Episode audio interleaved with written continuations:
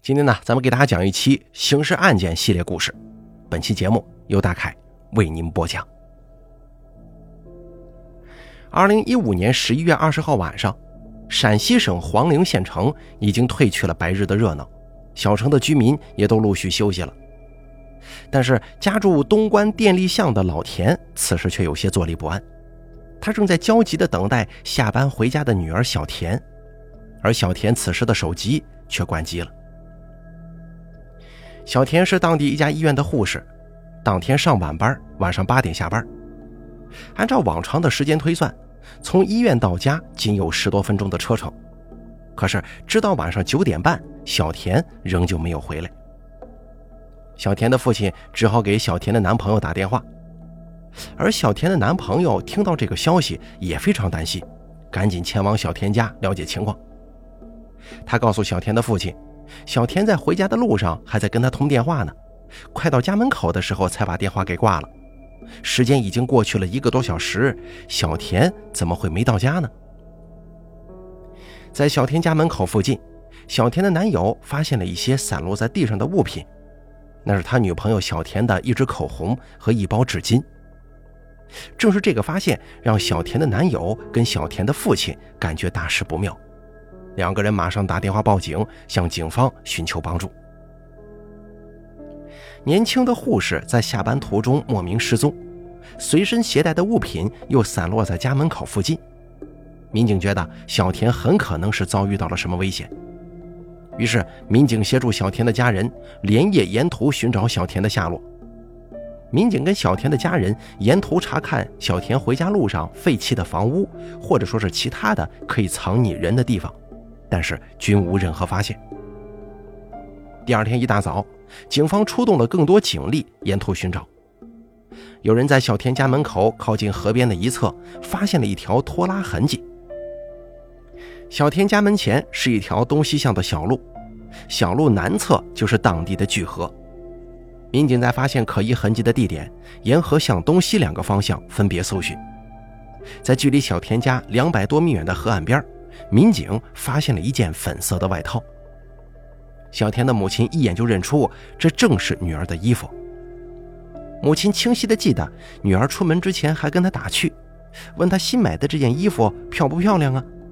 直到母亲说漂亮，小田才开开心心的上班去的。没想到，只隔了一个晚上，这件新衣服就被孤零零地抛弃在这里了，而小田却不知下落。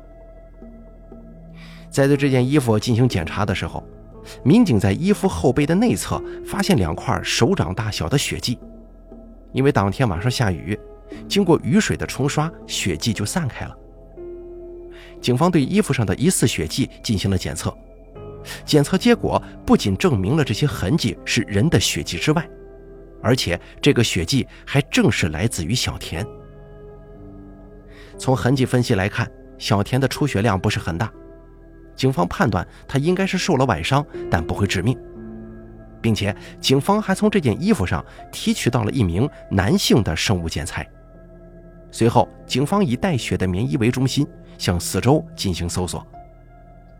在带血的棉衣北侧大概五米处的一堆枯叶上，警方发现了比较激烈的灯塔痕迹。警方推断，这里曾经有人有过激烈的挣扎。另外，在外套以南的二十米处的举河边，警方发现一处野草呈倒伏状，野草倒伏的方向指向河里，倒伏的宽度正好是一个人的宽度。警方推断，受害人很有可能被人推进了河里。由于案发那天晚上刚刚下过雨，举河水流湍急并且浑浊，如果小田被人推入河中，很有可能被冲入下游。但是，当地警方沿河搜寻了很远，也没能发现小田的身影。而此时，距离小田失联已经超过了十二个小时。焦急的家属跟亲友们开始在微信朋友圈发布寻人启事。当天，当地的朋友圈就被小田的寻人启事刷了屏。田家是个大家庭，祖孙三代，老田夫妇经营门窗生意，收入微薄。他们既要照顾年迈的老人，还要照顾三个孩子。小田是一九九一年出生的，在三个孩子当中排行老大。在父母眼中，他一直是个乖巧懂事的孩子。为了贴补家用，小田早早就到医院参加了工作。据小田的父母说，小田性格很好，对家人朋友也特别好，从来不跟人发生争吵。黄陵警方组织大量警力，并且出动警犬，沿举河展开大范围搜索，对河边所有的废弃窑洞、房屋等所有能藏人的地方都进行了逐一排查。在距离小田家以东三公里处的二零幺国道北侧，民警发现了可疑物品。在那个地方，警犬搜索到了一件被抛弃的男士棉质外套，在路对面还发现了男士的秋衣秋裤，并且还有一条外裤跟一只皮鞋。这些衣物上沾有新鲜的泥渍，警方判断他们很有可能是刚被人抛弃不久的。通过对这些衣物进行检验。警方发现，他们果然跟小田的失踪有关。警方在那件男士棉质外套的袖口处发现了一丝血迹，经过与小田外套上的血迹进行比对之后，发现为同一人血迹。这件衣服的主人是谁？上面为什么会沾有小田的血迹呢？又是谁把它扔在路边的？此时此刻的小田人在何处啊？下班回家的路上，他究竟经历了什么？在寻找小田下落的同时，警方也对小田的社会关系进行了调查。小田的社会关系非常简单，他为人随和，没有与人结过怨。一个月前，小田还刚刚订婚，是个准新娘了，并且她跟男朋友的关系还非常的好，两个人一直在憧憬自己的婚礼和婚后的小日子。当天上班的时候，小田还在跟同事讨论装修新房的事情。而当听说小田失踪的时候，同事们都感觉非常诧异：他怎么会无缘无故失踪了呢？根据小田下班的时间，警方调取了十一月二十号晚上七点到十点之间从医院到小田家沿途的所有监控，对这一时间段小田的行动轨迹进行研判。监控视频显示。小田下班之后，在医院门口打了一辆出租车。晚上八点十五分，他在离家三百米远的巷子口下了车。当时的小田还在使用手机。而当小田走进巷子之后不久，有一名男子加快脚步跟了上去。在巷子里一家修理厂的监控视频当中，可以看到，八点十五分五十八秒，小田从修理厂门前经过。随后，该名男子尾随小田快步走了过去。当民警在这家修理厂走访的时候，一名工人向民警提供了一条非常重要的信息。修理厂的工人跟民警反映，那天晚上他上厕所的时候，听见有人喊“不许动”，接着听到有个女生说“我不动，你不要伤害我”。厕所与通向河边的小路只有一墙之隔，距小田家只有十几米远。听到对话的工人还以为是情侣之间在吵架呢，并没在意。根据工人回忆的时间点，警方判断说话的女孩应该就是小田，与他对话的应该就是尾随他的那名男子。小田很可能在这里遭到了这名男子的挟持。小田最后一次出现在修理厂的监控里，从那以后就再也没能发现他的身影了。小田的去向成为最大谜团。警方以修理厂为中心，向四周展开了更大规模的监控排查。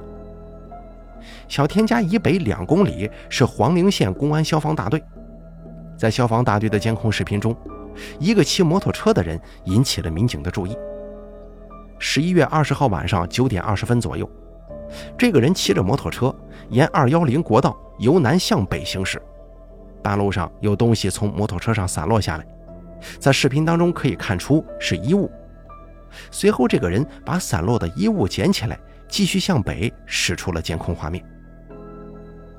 消防大队所在的位置是去往发现沾有小田血迹衣物的地方的必经之路，两地相距仅仅只有一公里。警方有了一个大胆的设想：尾随小田的这个人在跟消防大队附近扔衣服的人，很可能是同一个人，他就是嫌疑人，扔的衣服是他作案时所穿的。经过对比分析，那件带有小田血迹的衣服和尾随小田男子所穿的衣服十分相似。警方由此推断，两个监控画面中出现的男子可能为同一人。这是一名成年男子，身高一米七左右，体型偏胖，走路的特点是内八字。小田家所在的电力巷有很多分叉的小路，不熟悉这里的人很容易走错路。而且小田外套被发现的地方是举河边的一块空地，河边都是一米多高的荒草，只有一条小路可以从电力巷通到这里。晚上在没有路灯的情况之下，嫌疑人能把小田带到空地这边，说明此人对周边环境很是熟悉，嫌疑人很可能就住在附近。警方对案发现场附近的石山村和暖泉沟进行了重点摸排。警方了解到，就在小田失踪的前几天，在东关这片区域内还有两名女性遭到了抢劫。由于这两名女性没有遭到伤害，也没有物品被抢，所以他们并没报警。据其中一名受害人小王反映，十一月十六号晚上八点多，他外出回来，走进东关暖泉沟附近的巷子的时候，他曾经遭到一名男子抢劫。关键时刻，正好有一辆汽车开过来。车灯晃了一下，那名男子受惊，马上就逃跑了。根据这条线索，警方调取了十一月十六号晚上暖泉沟附近的监控视频。视频显示，当天晚上八点四十分左右，一名男子一直在暖泉沟附近徘徊。八点四十九分，拐进了桥头的一个巷子里。八点五十三分，跑出巷子，朝电力巷方向跑。由于视频质量较差，且监控摄像头的位置较远，警方无法看清犯罪嫌疑人的特征。后来，经过受害人小王根据时间和地点进行核实，确定监控中逃跑的那个人就是要抢劫他的那个人。小王说：“这个人是本地口音，个子不高，戴着眼镜，体态微胖。”综合分析，小田失踪和小王被抢这两起案件，案发时间都是晚上的八点到九点之间。并且受害人都是单独行走的女性，犯罪嫌疑人的身高都是一米七左右，体型偏胖，走路有明显内八字。警方判断这两起案件的嫌疑人很可能是同一个人。这名嫌疑人曾经有过换装的行为，并将其作案时所穿的衣服抛弃，具有一定的反侦查意识。警方分析，此人很可能有犯罪前科。警方对案发现场附近区域内。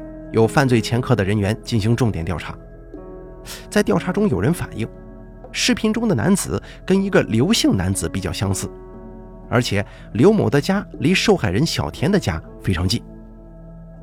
这个刘某是黄陵县本地人，时年三十四岁，曾经因为吸毒被强制隔离戒毒，二零一五年初期满释放。得到这一消息之后，民警找到了刘某，要求其协助调查。但是通过观察，民警发现刘某与视频中的嫌疑人走路姿态差别较大，而且在小田失踪的当天晚上，刘某待在家中，并没外出，有邻居可以为其作证。于是刘某的嫌疑被排除了。这个时候，又有多名群众向警方反映，视频中的男子与洗车行老于家的小儿子很像，而且洗车行距离电力巷只有一公里左右。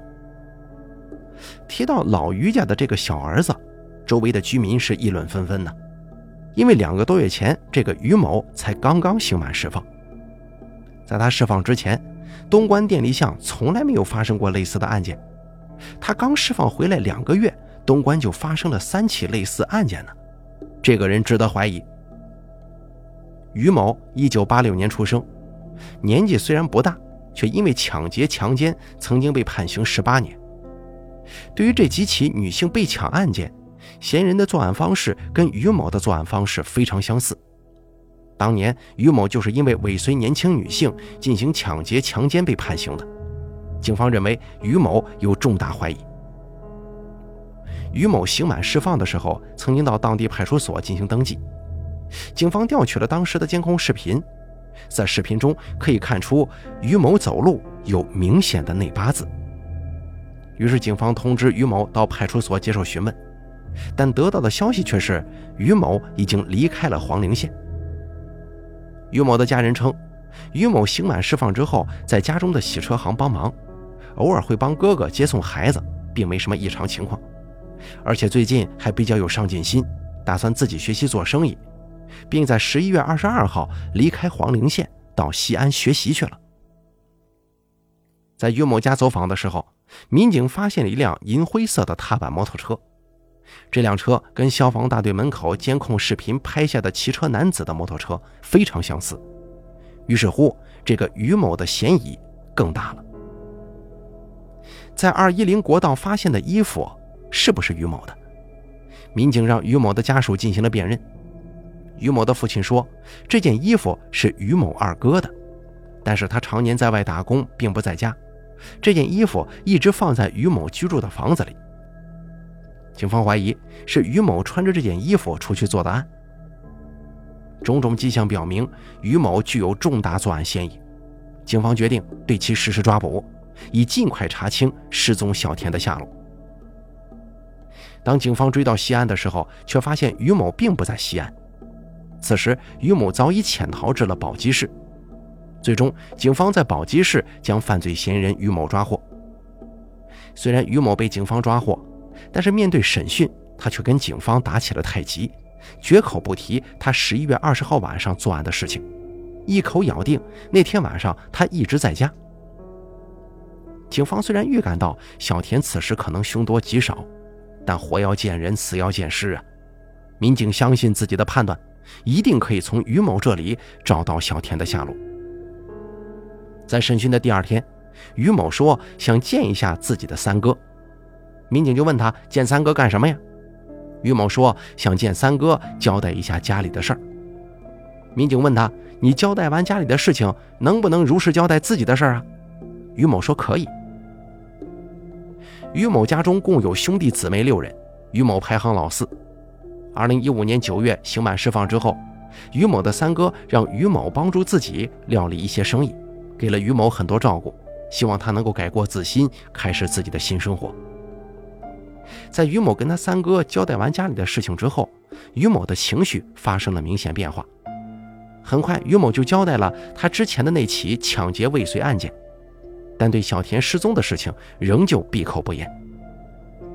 警方将小田失踪时的监控视频，以及在二幺零国道上发现的衣物让于某辨认。于某坚称，十一月二十号晚上他一直待在家里，监控中的人不是他，那件衣服他也没见过。面对这种情况，警方将小田衣物上提取的男性生物检材与于某的生物检材进行了比对化验，结果显示为同一人。面对铁证，于某交代了他在十月二十号晚上抢劫小田，最后致小田死亡，把小田抛进河里的作案情况。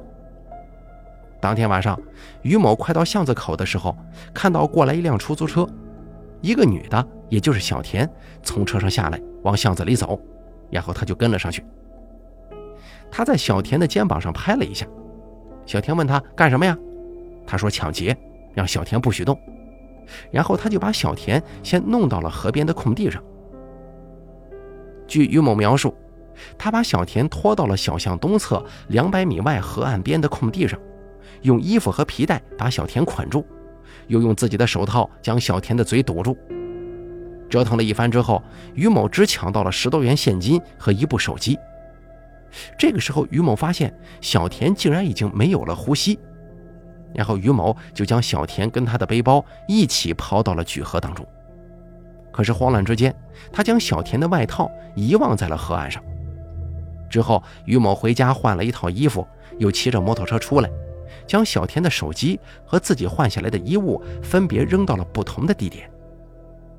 在于某的指认之下，警方在一处涵洞内找到了小田的手机。二零一五年十二月三号，也就是小田失踪后的第十四天，根据于某的供述，警方组织警力沿着举河的河道对小田的尸体进行打捞。警方协调了水利部门，把举河上游的水用拦河坝堵了起来，为尸体的打捞赢得了时间。最终，在距离小田家三公里左右远的一堆木材垃圾内。发现了小田的尸体。后来经过尸检发现，小田的死因是被他人扼颈导致昏迷后抛入水中溺水死亡的。小田尸体的发现，让这起轰动一时的失踪案得以成功告破，也让无数牵挂女孩安危的人们悲痛不已。母亲至今还清晰地记得女儿那天上班前的样子，可从那以后，母女二人却阴阳相隔。一个即将迎来人生幸福时刻的白衣天使意外凋零，令人惋惜悲痛。二零一七年十一月三号上午，延安市中级人民法院开庭审理此案，判处被告人于某死刑。好了，咱们本期刑事案件就给大家说到这儿了，感谢您的收听，咱们下期节目不见不散。